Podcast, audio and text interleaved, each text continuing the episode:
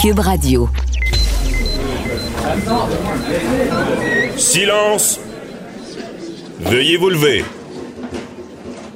La cour présidée par l'honorable François-David Bernier est déclarée ouverte.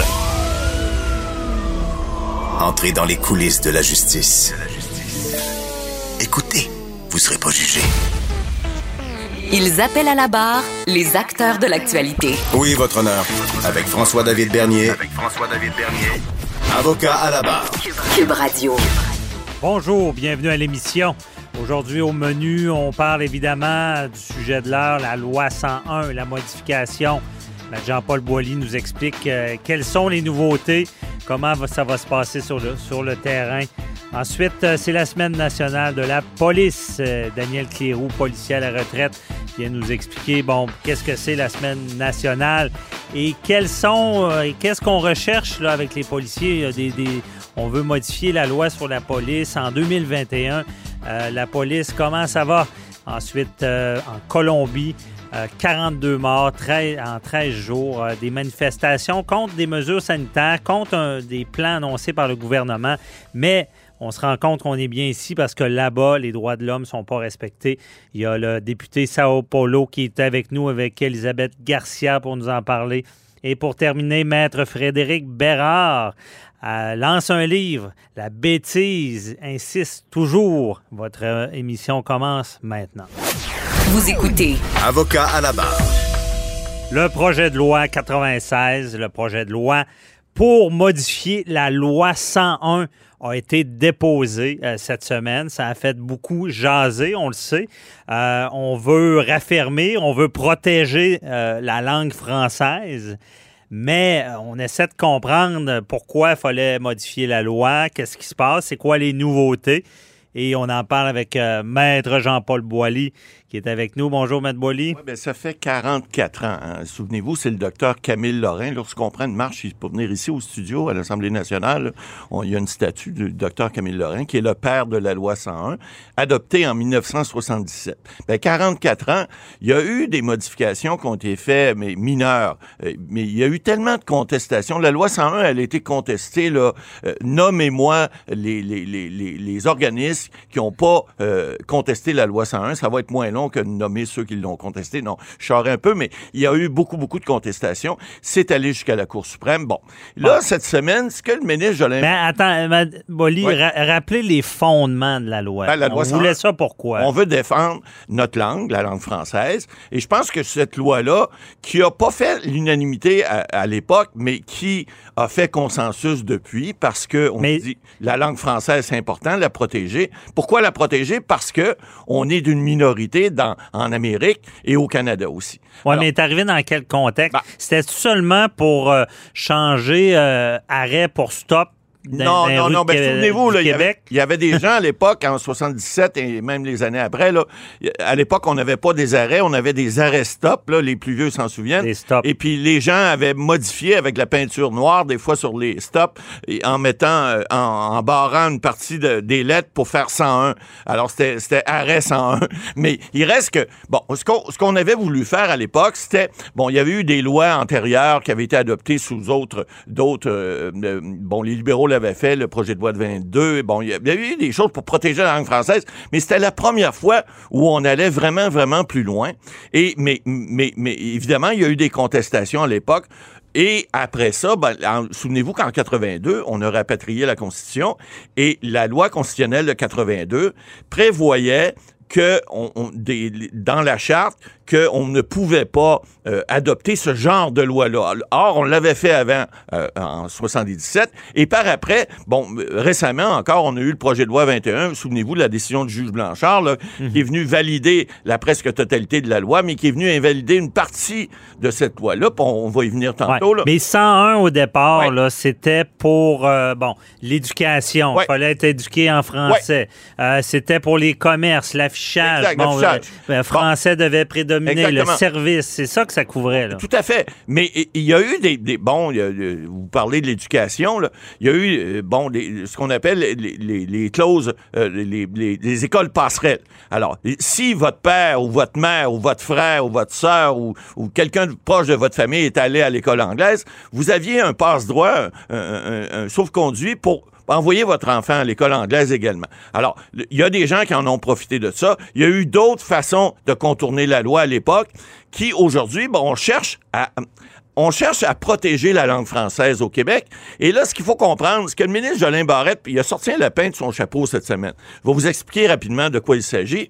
L'article 45 de la loi constitutionnelle prévoit expressément que une, une- une- une- une province peut changer sa constitution à elle provinciale sans changer la, la constitution canadienne. Ce qu'il faut comprendre, c'est que, bon, c'est Meach, cette semaine, c'est comme Meach en 93, où on avait un consensus qu'on avait essayé d'avoir des provinces pour changer une partie de la constitution de 82.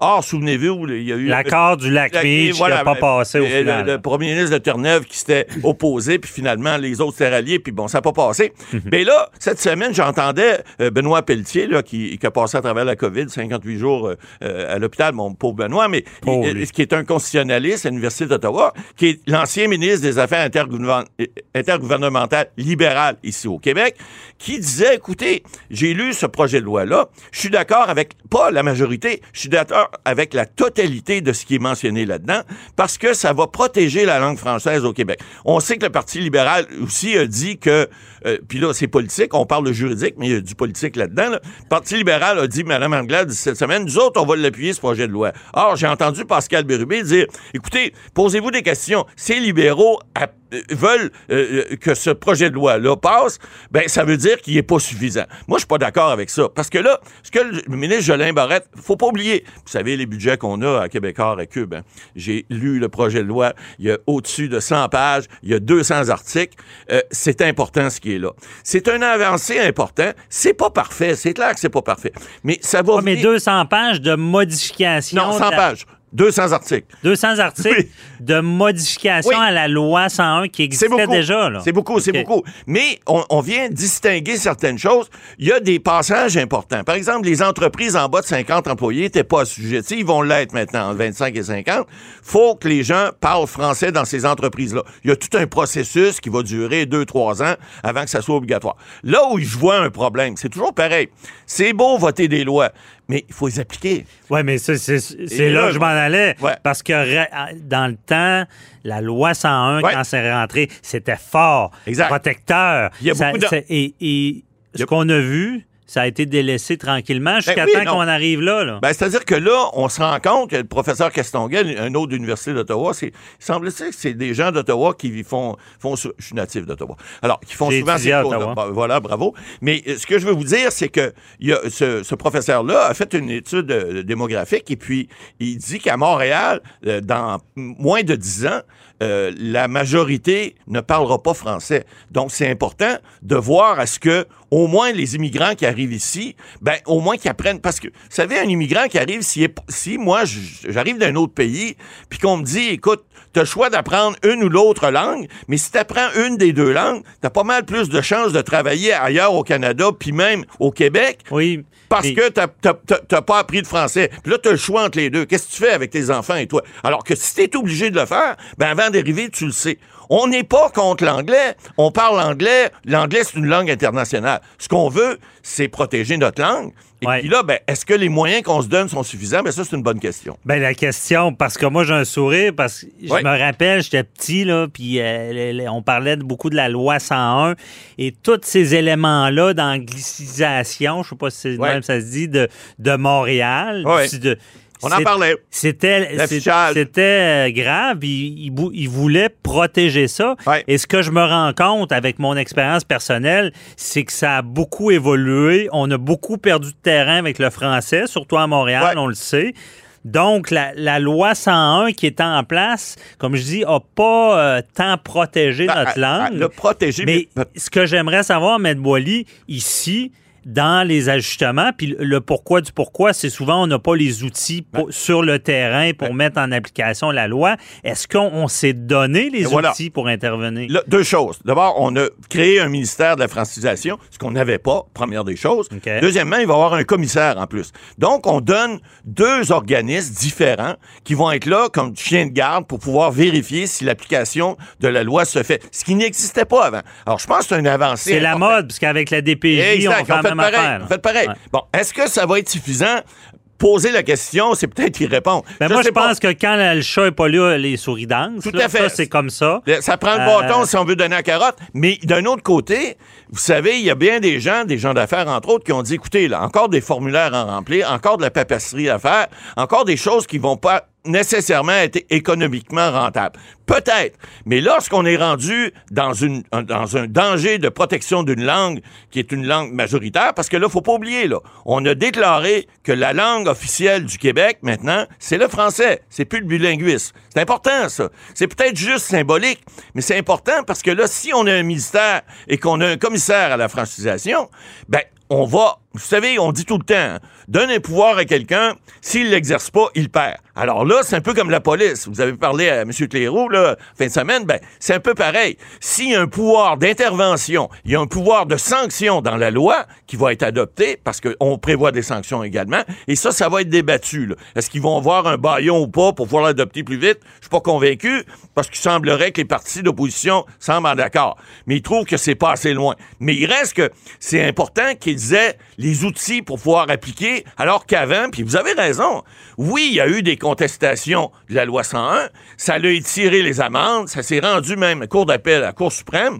Ça fait quoi en bout de ligne? Ça fait pendant ce temps-là, on arrête les autres euh, euh, possibilités d'émettre des contraventions, des choses comme ça. Ça dure des années, puis c'est pas appliqué. Alors là, il est important que ce ministère-là fonctionne, que ce commissaire-là fonctionne, parce qu'on l'a dit, on l'a dit pour la DPJ, il va y avoir des rapports de faits réguliers à l'Assemblée nationale, ici, euh, au, au, bureau du premier ministre, etc. Donc, ces gens-là vont pouvoir avoir un suivi beaucoup plus sur l'application de cette loi-là, de ce projet de loi-là. Oubliez pas, c'est un projet de loi, il n'est pas débattu encore, il n'est pas adopté encore. Bon. Et là, c'est pour ça qu'on parle du baillon qui, qui, qui, ben là, on, il est, il est brandi, là. ça fait tout ça rire à Parce qu'oubliez oubliez pas qu'une clause d'un obstant dedans, un peu comme celle qui était contestée dans la loi 21. Donc, ça veut dire que la loi va certainement s'appliquer en grande partie à, tous, même si on gagera un petit deux, vous et moi, on est bon là-dessus, là, pour dire que ça se peut qu'il y ait un autre juge, comme le juge Marc-André Blanchard, qui dise qu'il y a une partie de cette loi-là qui est inconstitutionnelle malgré la, clause non obstacle. Alors, moi, on verra. Moi, la loi 101, I like it. Ouais, c'est ça.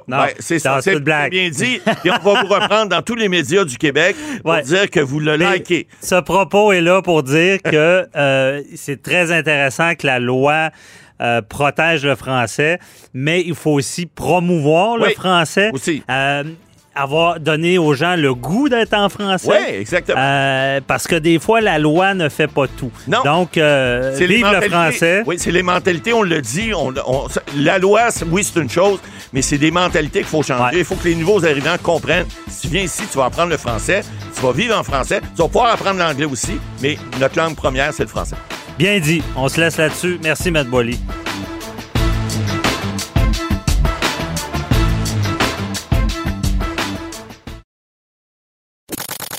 Avocat à la barre.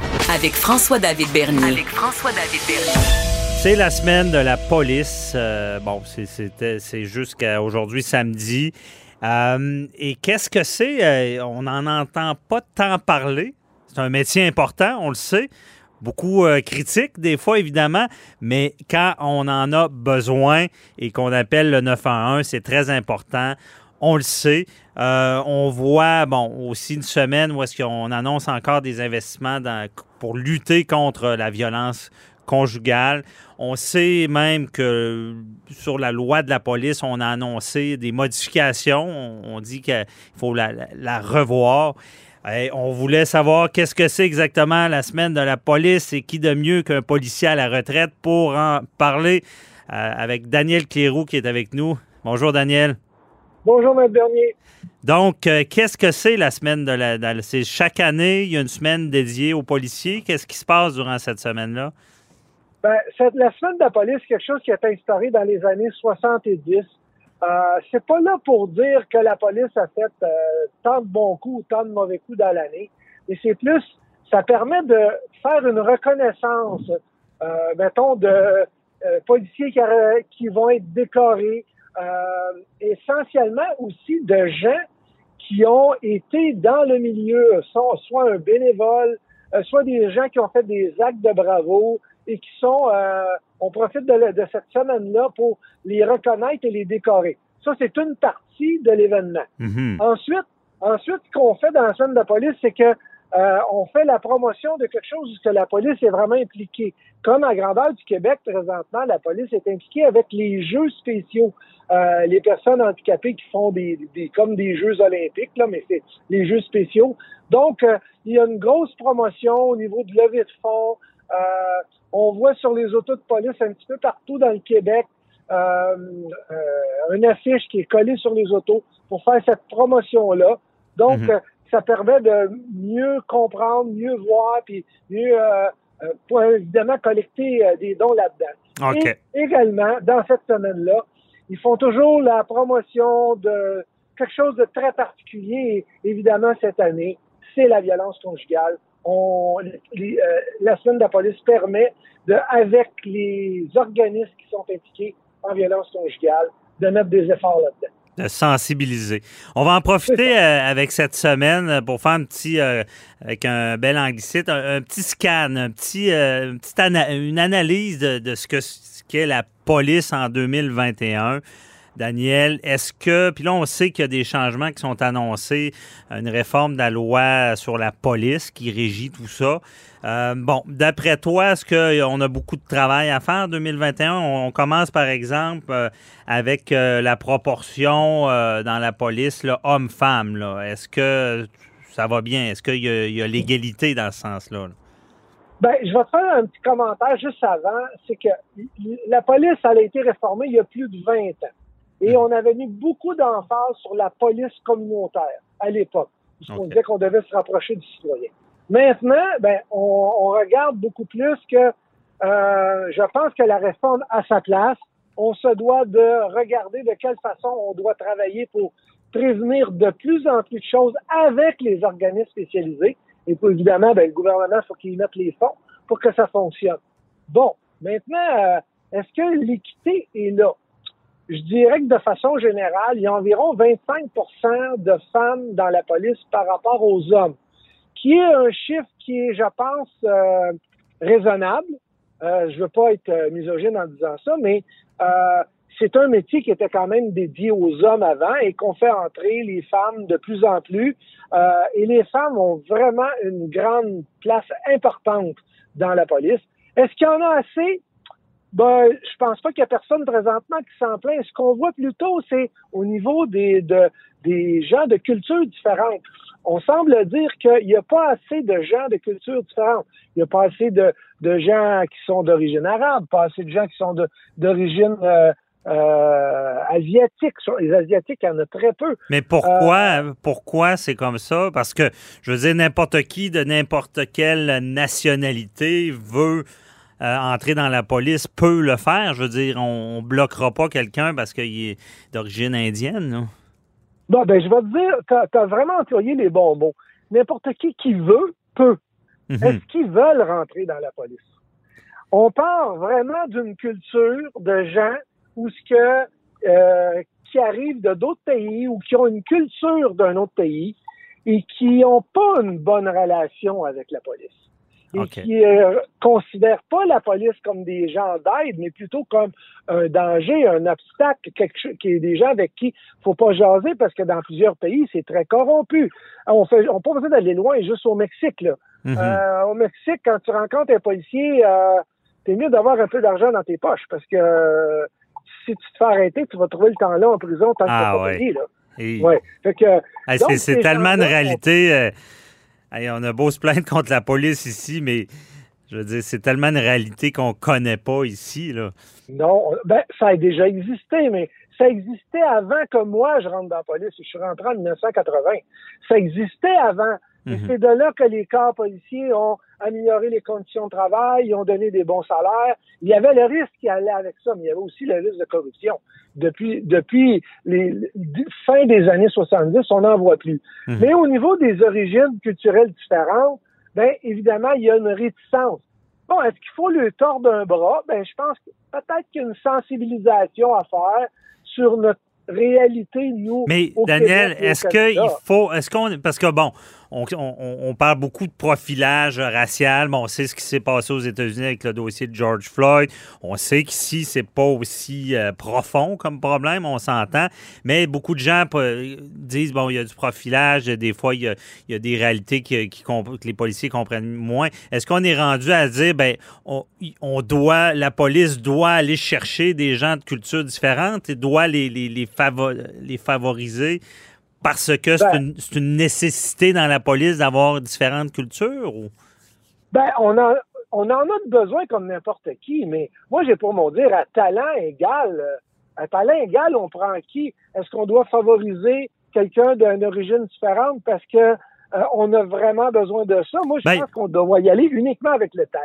Moi, je pense que de faire ça, puis je le dis souvent avec euh, les femmes aussi, de dire on doit choisir une femme pour entrer dans la police, on doit choisir quelqu'un d'une nationalité différente pour être dans la police. Pour moi, c'est une forme de, de, de- de diminution, de discrimination, de d'abaissement, disant ben euh, ils se rendront pas tout seuls, il faut les choisir. C'est ça qui, qui, qui est quand Oui. même délicat. Il- Ben, je suis obligé de dire que ça allait exister, cette, euh, cette façon de penser-là. Moi, je me souviens que j'ai travaillé longtemps à l'embauche. On faisait des entrevues pour vérifier le potentiel des candidats. Et euh, c'est pas nous qui décidions. On recommandait, puis on s'apercevait que ben il y avait pris plus de femmes cette année-là que d'hommes. Il y avait, il y avait, euh, il y avait, mettons, euh, il y avait eu une personne de, euh, de nationalité asiatique qui s'était présentée et euh, on l'avait pris à défaut que peut-être qu'on avait dit qu'il y avait un bémol. Hmm. On a juste à se rappeler. Puis là, c'est pas loin ça là, là. On parle de 1983, François. Ça prenait Ok. 5 pieds 8 pour un homme rentrer dans la police, ça prenait 5 pieds 3 pour une femme. Déjà là, il y avait une discrimination. C'est vrai. Et là, Et c'est plus ça, là. des- Non, ça n'existe plus. Mais tu sais, quand la police, les gens changent, ça fait pas si longtemps que ça que ça, que ça change. Donc, ça évolue tranquillement. On faut pas aller nécessairement trop vite. Et moi, je suis toujours, je, je mets toujours un obstacle dans ma tête à dire, on doit avoir plus de tels gens ou tels gens dans, dans certains métiers. Parce que ma fille, là, euh, elle sort, euh, elle vient de sortir euh, d'un- d'une maîtrise à l'université et je regardais les gens qui étaient dans sa maîtrise et c'était en majorité des gens de cultures différentes. Mhm. Est-ce qu'on est, on est en train de dire qu'on devrait avoir plus de Québécois, plus de Canadiens qui sortent de là? Non, Ben- on parle pas de ça. On parle toujours de à l'inverse. Ben c'est ça. Moi, je, prône l'égalité. J'ai justement écouté cette semaine le, le- le film Une femme d'exception sur Netflix. Cette Oui, femme oui. de la juge, euh, j'ai oublié son nom, Ginsburg, euh, qui, qui s'est rendue à la Cour suprême, qui, qui s'est battue disant bon que la- les lois étaient discriminatoires, faisaient la différence entre les hommes et les femmes. Euh, puis ça semblait à l'époque être une révolution. Maintenant, c'est l'évidence. On est pour l'égalité. Mais est-ce que tomber dans l'excès? Peut-être que tomber dans l'excès peut être néfaste aussi. Euh, peut-être que la formation est la solution dans la police. Euh, Être formé, Oui. euh, avoir une compréhension, une ouverture. On sait que la population de plus en plus se diversifie euh, dans les villes. Il y a différentes cultures. Les nouvelles générations, j'imagine, vont ont déjà cet esprit-là d'ouverture sur le monde. Oui, puis tu sais, avant, on, on disait, on rentrait dans la police euh, quasiment de père en fils ou, ou dans la famille où on connaissait quelqu'un. C'est sûr que la police est comme n'importe quel autre métier. Bien, faut qu'il il donne des possibilités aux gens de s'y intéresser.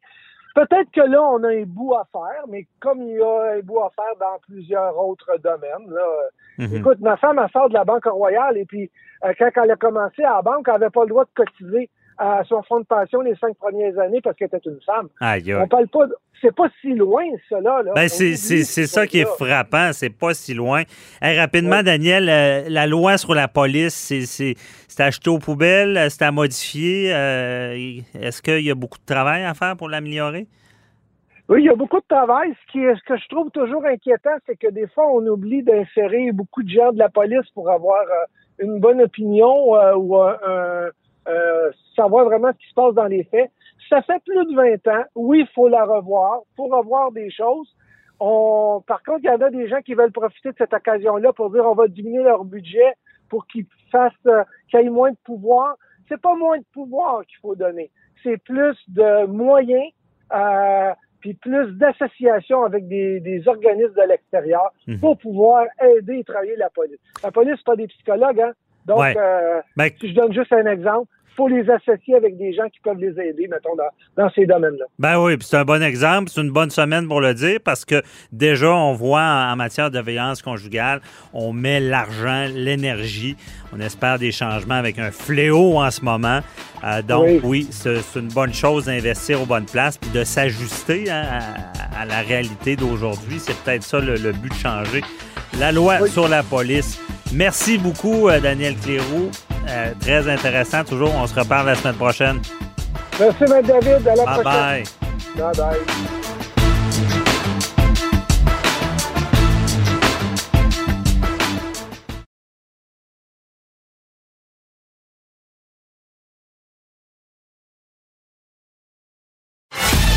Avocat à la barre. Alors je procède à la lecture du verdict. Avec François-David Bernier. Les meilleures plaidoiries que vous entendrez. Cube Radio. C'est la motion déposée euh, bon, euh, cette semaine là, par le député Laval des Rapides euh, du Parti libéral du Québec euh, relativement à la situation euh, qui, qui est présente en Colombie. Il y a eu au-delà de 42 morts, des femmes violées parce qu'on a mis des mesures sociales drastiques en place et bon, il y, a, une réplique de la police, des autorités et il y a des morts. On veut le soutien du Canada. On en parle avec euh, nos invités, qui est le député euh, de Laval des Rapides euh, du Parti libéral du Québec, euh, Saoul Polo. Bonjour, Monsieur Polo. Oui, bonjour. Merci d'être avec nous. Et également Elisabeth Garcia, qui est représentante de l'Association des victimes du conflit euh, colombien au Canada. Bonjour, Madame Garcia. Bonjour, Maître François Vernier. Merci d'être avec nous. Donc, euh, peut-être, euh, Madame Garcia, expliquez-nous là, qu'est-ce qui se passe euh, en Colombie en ce moment. là? Qu'est-ce que vous voulez dénoncer? là? Bref, euh, je veux juste vous informer que depuis le 28 avril, il y a des manifestations en Colombie. Et des milliards de personnes sont rendues sur les routes des principales villes de la Colombie comme Bogota, Cali, Medellín, puis d'autres petites villes aussi, pour dénoncer la situation de pauvreté accrue à 42,5% dans un pays très inégal et un gouvernement corrupt. On, euh, on se demande pourquoi les gens, malgré les dangers de la COVID, sont capables de sortir à manifester. Puis c'est surtout la jeunesse, la jeunesse qui est en train de crier pour la dignité de la population colombienne. Ils réclament que le gouvernement colombien a euh, impulsé une réforme fiscale pour taxer même la nourriture de la Colombie. Ils réclament aussi que la réforme de santé est en train de mettre en danger la vie des Colombiens. Puis jusqu'à aujourd'hui, pendant les manifestations, on trouve qu'il y a au moins 50 personnes décédées aux mains de la force publique colombienne, qu'il y a 524 personnes blessées, dont 35 ont perdu la vue, 51 personnes blessées par des armes à feu, 74 personnes défenderesses des droits humains agressées par la force publique, 319 personnes disparues, 1430 personnes détenues illégalement, 753 dénonciations pour abus de pouvoir, agression et violence policière. Il y a 15 cas documentés de violations sexuelles contre des femmes participantes des manifestations. Justement hier, une jeune femme de 17 ans qui était victime d'abus sexuels de la part de quatre policiers a décidé de se suicider. Donc la situation se détériore à chaque, à chaque jour. Il faut vraiment eh, accompagner les Colombiens dans le- l'effort de trouver la paix dans un pays qui ça fait déjà 50 ans qui est en guerre. Mhm. C'est là qu'on voit l'importance de la démocratie, de pouvoir s'exprimer sans euh, peur de représailles et de violence. Euh, Monsieur euh, Polo, euh, pourquoi la, mo- la motion a été déposée là, euh, au Parlement? Ben, Euh, écoutez, comme vous le savez, l'Assemblée nationale, à travers ses motions, chaque parti politique, lorsque l'Assemblée nationale siège, peut présenter une motion. bien souvent, c'est sur euh, c'est pour rendre hommage, euh, supposons, à des grands disparus euh, dans le domaine de la culture ou autre, ou des fois c'est pour s'exprimer sur des enjeux politiques, que ce soit politique interne ou politique extérieure également. Dans le cas présent, je pense qu'avec avec les, les, les, nouvelles internationales, les collègues, les différents partis politiques euh, ont été euh, rapidement sensibilisés face à la, à la, situation qui se détériore ou se détériorait, se détériore encore aujourd'hui euh, en Colombie. Et surtout compte tenu que euh, euh, les manifestations euh, ou les manifestants qui sortent sur la rue, à, l'origine de tout ça, c'était une réforme fiscale qui, comme comme comme ça a été mentionné, mhm. c'est très difficilement explicable comment une réforme fiscale, peu importe le pays, comment une réforme fiscale de cette nature peut être présentée alors qu'on est dans un contexte de pandémie mondiale. les manifestants sont légitimes. C'est clair que du point de vue extérieur, on, on souhaite que, euh, que soit préservé, et, et c'est là où on s'est exprimé à travers cette, à travers cette motion-là, mm-hmm. qu'on souhaite que soit préservé euh, la sécurité des gens qui manifestent, euh, que, que, le droit à la manifestation, le droit à la liberté de parole soit respecté, soit protégé, c'est des, des droits humains. Mm-hmm. Et, et c'est là où j'ai invité les différents partis, euh, non seulement le mien, mais celui au, pouvoir et les autres, à s'exprimer d'une même voix et euh, euh, à envoyer une copie de cette motion-là euh, non seulement au ministère, au ministre des Affaires étrangères du Canada, mais également à, l'ambassade de la Colombie à Ottawa, afin que euh, le gouvernement colombien sache qu'ils euh, sont sous la loupe euh, ils sont sous la loupe de différents euh, gouvernements, que ce soit provinciaux ou, ou, fédéraux. Puis un exemple très clair, je pense, de, de cette pression internationale, c'est que la ministre des Affaires étrangères de la Colombie a démissionné il y a quelques jours, euh, ah, plus tard qu'hier ou avant-hier, effectivement. Donc, OK, c'est on veut vraiment que le, Canada, au final, prenne position. Est-ce qu'on veut même aller jusqu'à des, des, des, sanctions vis-à-vis de la Colombie qui peuvent être économiques? Regardez, nous, nous, nous, c'est une voie politique, c'est une c'est une voie de plus qui, qui, a été apportée. C'est clair que, euh, comme vous le savez, le Québec n'a pas, euh, Québec a des relations internationales, mais c'est c'est pas le Québec qui interagit mhm. directement avec le Canada. Mais je pense que la voix, le message de l'Assemblée nationale a, a, quand même sa portée et c'était important de l'exprimer à travers cette motion-là. Est-ce qu'on sent que le gouvernement euh, fédéral canadien réagisse à ça ou... Euh, regardez, euh, c'est clair que le, Canada est un partenaire important pour la Colombie, pour avoir euh, participé à différentes missions par le passé. Euh, les, les, les, activités économiques ou la présence canadienne en Colombie est assez importante, surtout dans le domaine des ressources naturelles. Donc, je pense que pour tout gouvernement, lorsque la présence de, de différents, soit entreprises ou organisations sur son territoire, ça crée une, une, relation solide. Je pense que c'est une relation importante pour la Colombie. Hmm. Donc, euh, la voix du Canada euh, et, et, toute inquiétude qui est exprimée par euh, soit le Canada ou, ou, par des provinces comme le Québec et l'Assemblée nationale, ben, euh, je pense que c'est une voix qui porte et, c'est important de, de, passer le message à l'unisson à ce niveau. Oui, on comprend. On veut un écho. On veut justement que ça, ça soit connu par le gouvernement colombien. Et, Exactement. Parfait. Madame Garcia, justement, euh, c'est pas une situation. Est-ce que c'est une situation nouvelle? Je pense qu'il y a une problématique en Colombie depuis longtemps avec les droits de l'homme. Effectivement, on trouve qu'une conséquence de toute la situation politique de la Colombie, c'est qu'à peu près 5 millions de personnes ont quitté le pays, ont été obligées de quitter le pays, puis une grande partie de ces gens habitent ici au Canada. Donc c'est une invitation juste pour vous dire, c'est pas vrai qu'après la signature des accords de paix de la Colombie, la paix est arrivée effectivement. Puis aussi pour vous dire, les gens de la Colombie n'ont pas le choix de pouvoir parler à la communauté internationale. Mhm. Donc, c'est vraiment la solidarité du peuple qui peut faire que la situation de violation des droits humains en Colombie arrête. Mhm. Est-ce que cette solidarité-là peut avoir un impact sur le gouvernement colombien. Là, on, a, ben, comme M. Polo le disait, il y a eu la démission d'une ministre. Est-ce qu'on sent un vent de changement ou pas? En fait, la seule garantie qu'ont les manifestants, c'est vraiment l'accompagnement international. Donc, euh, il y a des, une, une, mission des Nations Unies qui est en train d'accompagner les manifestants. Il y a des missions de santé, des missions humanitaires pour garantir que la population qui manifeste soit plus blessée. Donc, euh, je pense que c'est la seule protection qui a vraiment la communauté aujourd'hui. Mm-hmm. Monsieur Polo, moi, ce que je peux vous, oui, ce que je peux vous dire par rapport à ça, je pense que tout gouvernement euh, doit tenir compte euh, jusqu'à un certain point aussi de sa réputation internationale. Euh, si on regarde par exemple le, le, cas du Québec, vous allez vous rappeler euh, bien sûr des du printemps euh, printemps érable, Oui. manifestations étudiantes, euh, la façon dans laquelle les autorités ont ont, ont, ont, ont repoussé ou, ou si on peut dire il y a eu des, des, des confrontations avec certains groupes euh, euh, qui, qui ont donné une certaine image du Québec.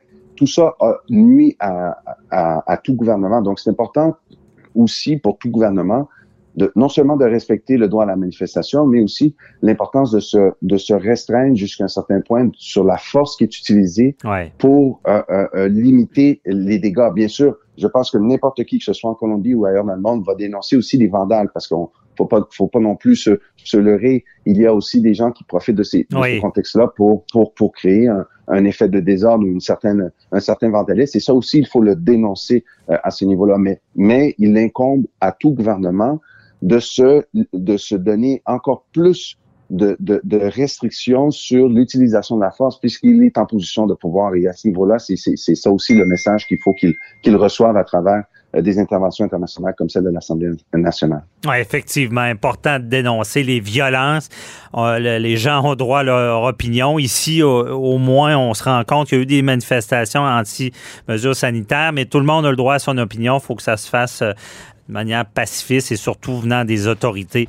En tout cas, je, merci à vous deux euh, de nous avoir éclairé sur cette situation. Peut-être qu'on ne parle pas assez au Québec, une situation internationale qu'il faut dénoncer. On espère des changements. Euh, merci, euh, Monsieur euh, Saoul Polo, de nous avoir éclairé. Mais Merci, Madame euh, Elisabeth Garcia. Euh, je, vous- je vous souhaite que, que ça fonctionne et on se reparlera euh, de la situation. Merci, au revoir. Merci. Bonne Merci, journée. au revoir.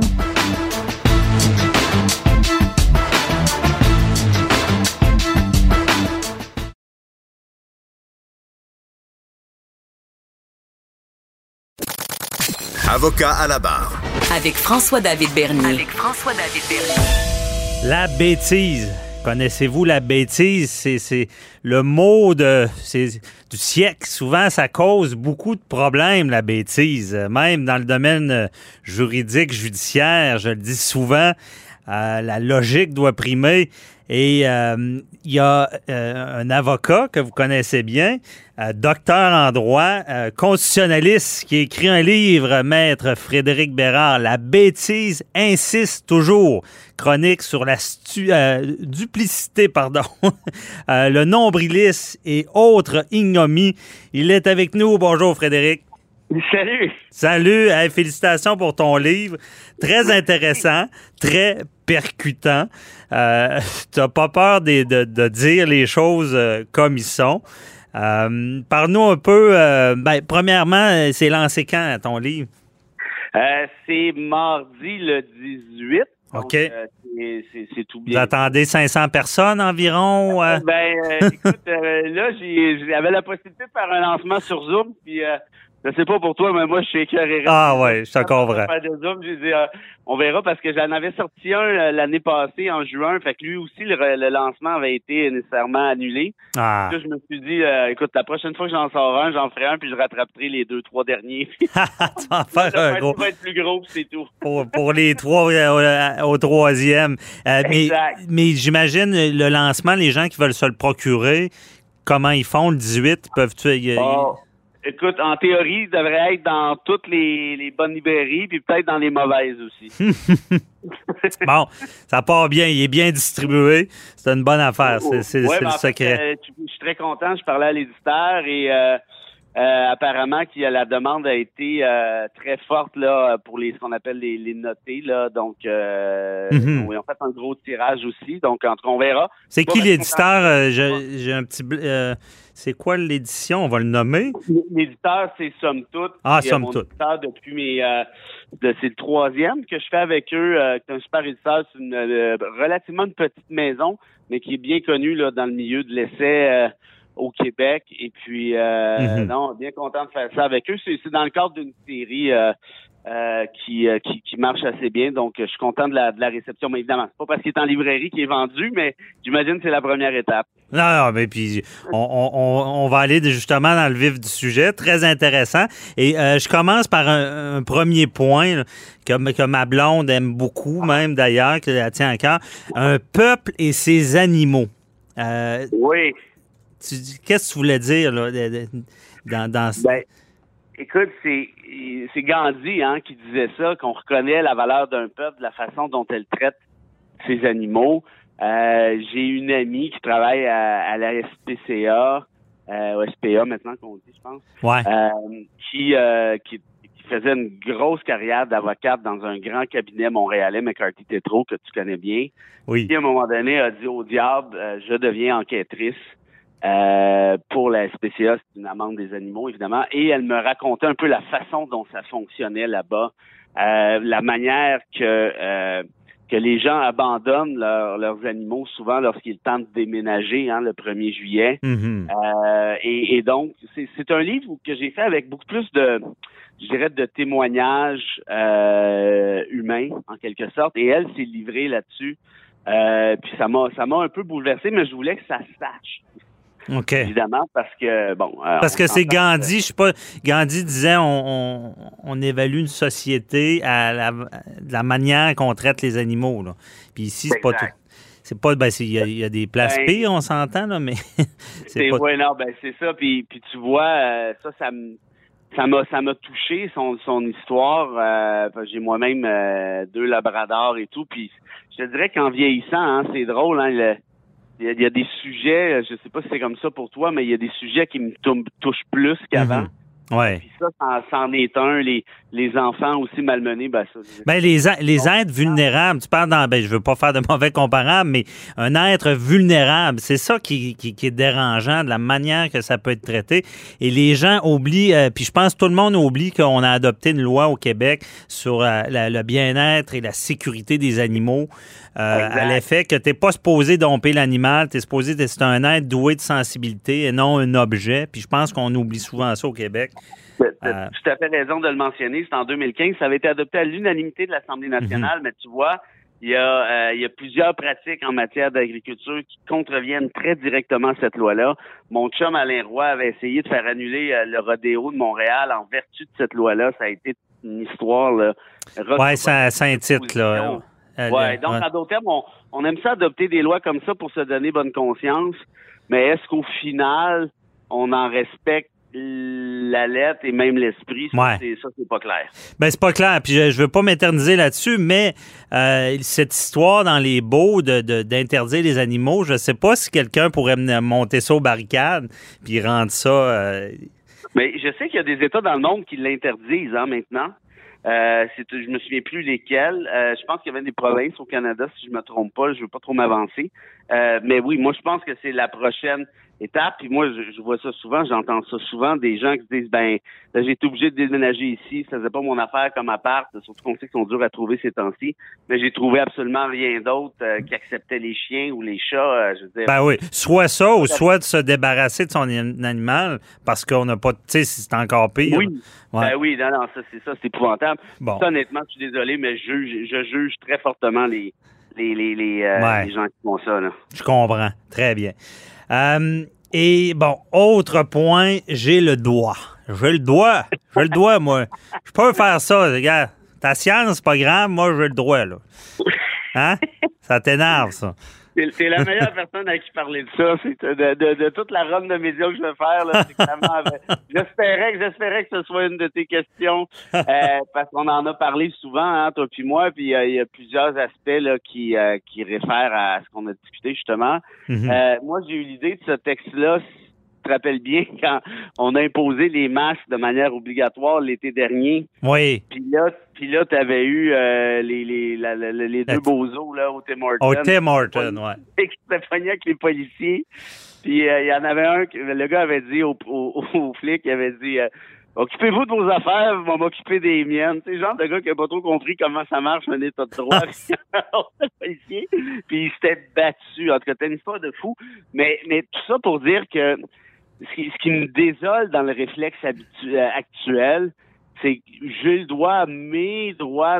Puis, puis moi-même, je veux dire, puis toi aussi, on les défend. Les On les a défendus, là, mais. on, on les comprend, puis on fait, on peut pas juste en jaser, on les défend concrètement.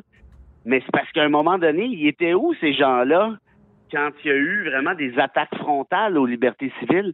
C'est-à-dire, toi, ta- la bataille de ta vie, là, pour toi, là, c'est de ne pas porter ton masque cinq minutes au Tim Hortons pendant que tu commandes ta route tracteur. Sérieusement, là, toi, dans ta tête, t'es un Rosa Parks, là, euh, du Québec euh, 2020. Je veux dire, c'est c'est hallucinant tout ça. Et ça fait en sorte qu'on on en arrive à des sociétés qui sont ultra nombrilistes, qui perdent la perspective, à mon avis, d'un point de vue social. Oui, bien effectivement. Puis on, on- on l'a tellement vu ben, euh, de- avec la, la crise de la COVID, là, euh, qui- les, les gens qui pensent seulement à eux, c'est, vrai que c'est un, point. euh, euh, c'est, désarmant des fois de voir ça, puis de se faire confronter à. à- on se rend compte des fois de la bêtise humaine là, qui euh, bêtise, hein, le mot revient, hein, elle insiste. Euh, Hey, comment j'ai trouvé ce titre-là? comment? C'est un hasard absolument épouvantable. Avec l'éditeur, on, on ben, c'est toujours comme ça que ça marche. On, s'échangeait des idées, puis ci, ci, puis ça, ça. On n'était pas convaincus. On se trouvait, il me semble, deux, trois trucs qui avaient de l'allure. Et euh, je suis un, un maniaque d'Albert Camus, comme tu sais peut-être, et, et j'ai la, la- sa Bible là, qui, s'est- qui a été écrite par Oliver Todd, qui est une biographie de, je pense, 1200 pages. C'est, vraiment une Bible. Ah ouais. Et là, j'attends l'appel de l'éditeur supposé m'appeler d'une minute à l'autre. Puis en, je potasse le livre comme ça par hasard. J'ouvre une page que j'ai pas lue encore. Comme ça, je te jure. Et je tombe sur la citation suivante. La bêtise insiste toujours. On s'en apercevrait si l'on ne pensait pas toujours à soi. Ah ouais. Oh, Là, j'ai fait pataclar. Euh, L'éditeur appelle, je te jure, je te- sur la tête de ma fille, tout ça est vrai. 12 secondes après, ça sonne. Je dis, OK, casse-toi plus la tête, j'ai trouvé. Il dit quoi? Je dis, la bêtise insiste toujours. Mais il dit, OK, c'est parfait, ça. Je dis, ouais, mais c'est Albert Camus. Ben, il dit, c'est encore mieux, t'en parles. Bon, On est en business. Puis le dernier bout, tu sais, on s'en apercevrait que la bêtise insiste toujours si on ne pense pas toujours à soi. Est-ce que ça décrit pas l'année de pandémie qu'on vient d'avoir? Hey, tellement. Ah non, t'aurais voulu euh, tomber dessus, tu serais pas tombé dessus. pas été capable. Ben, Parce que c'est ça qui est pas évident, c'est de, c'est de trouver le mot euh, pour, pour, pour couvrir tellement de choses qui qui se passent. Puis d'ailleurs, même, il nous reste pas grand temps, on n'aura pas assez de temps pour en parler. Il va falloir s'en reparler parce que on, on- c'est tu traites aussi de la fameuse présomption d'innocence. Ça, Ouais.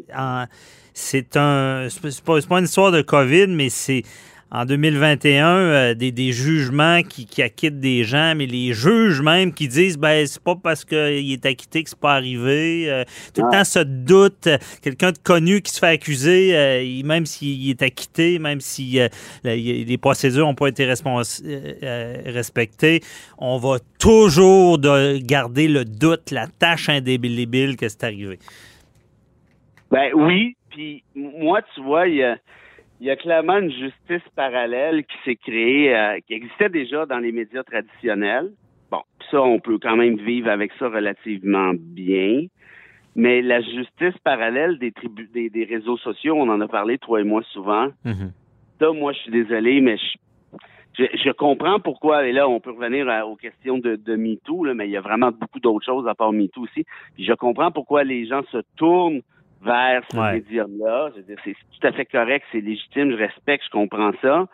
Mais, mais est-ce qu'on veut avoir une société qui a deux systèmes de justice, un traditionnel et un parallèle? Et le problème, c'est que celui qui est parallèle est considéré comme étant beaucoup plus légitime que le traditionnel. Donc, Ouais. évidemment que comme juriste, je pense qu'il faut qu'on se regarde le nombril, et on se dise, OK, est-ce qu'on a bien fait les choses? Est-ce que Est-ce qu'on a échappé le ballon à quelque part? Moi, je pense que oui, en partie. Mhm. De l'autre côté, euh, encourager la justice parallèle, le tribunal de l'opinion populaire. Puis là, laissons de côté les, les, les mythos puis les rosons et compagnie.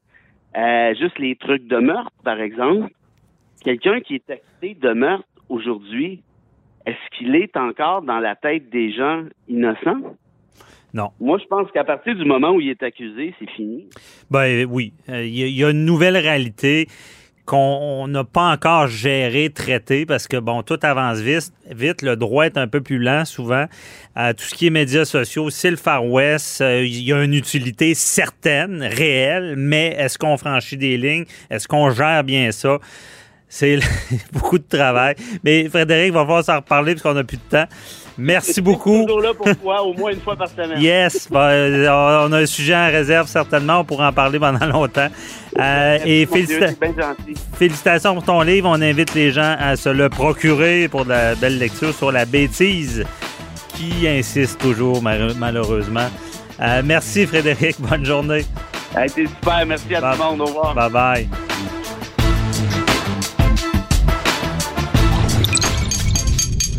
Cube Radio.